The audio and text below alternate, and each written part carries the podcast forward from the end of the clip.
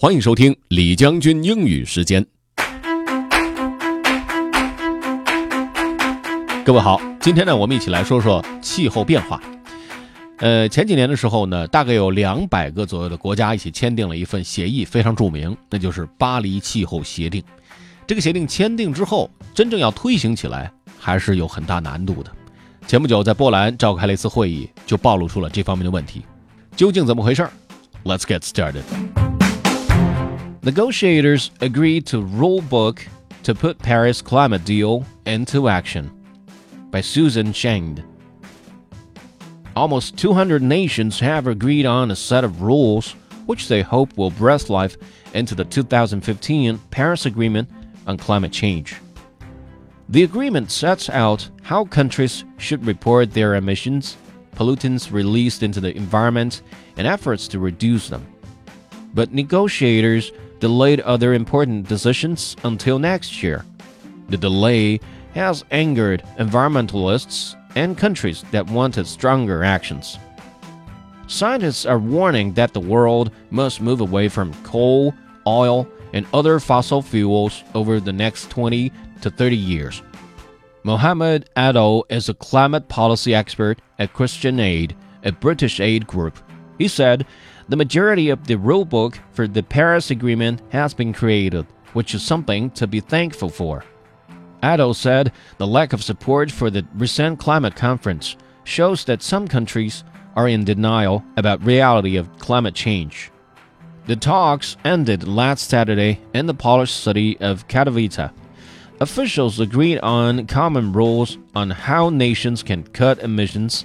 Poor countries received promises of financial support to help them reduce emissions overcome changes such as rising sea levels and pay for damage that has already happened.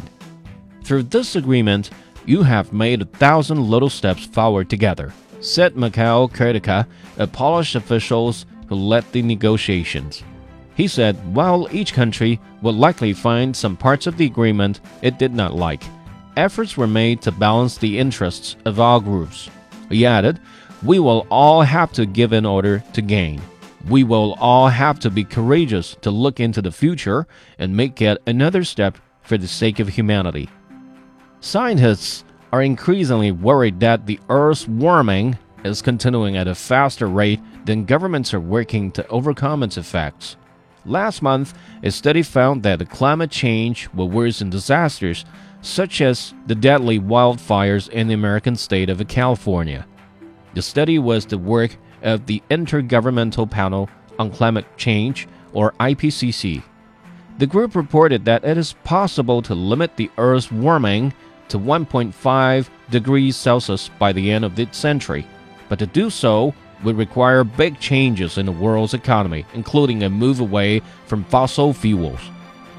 Worried about efforts to include that idea in the final report of the meeting, the United States, Russia, Saudi Arabia, and Kuwait stopped efforts to endorse the IPCC report during the meeting. The move angered some island nations and environmental groups. The final report failed to list internationally recognized targets for reducing carbon dioxide and other industrial emissions by the year 2030. The United States is still in the Paris Agreement until 2020, which is why American officials attended the talks in Poland. Canada's Environment Minister Catherine McKenna said the meetings were important if countries want to solve international problems. She told the press, The world has changed. Still, you're seeing here that we're able to make progress. We're able to discuss the issues. We're able to come to solutions. The Associated Press reported the story. Susan Shand adapted for Learning English. The editor was George Grow. 巴黎气候协定可以说是一波三折，从最初这么多国家最后达成协议，到实施起来所遇到的种种困难，我想全球环境的保护真的是需要靠我们每一个人来推动的，每一个国家能够参与进来。如果你想回听本期节目，可以关注重庆之声的微信公众号“重庆之声”，点击品牌进入李将军英语时间就可以了。另外，还可以在喜马拉雅 FM 上面搜索“李将军”，就可以找着我了。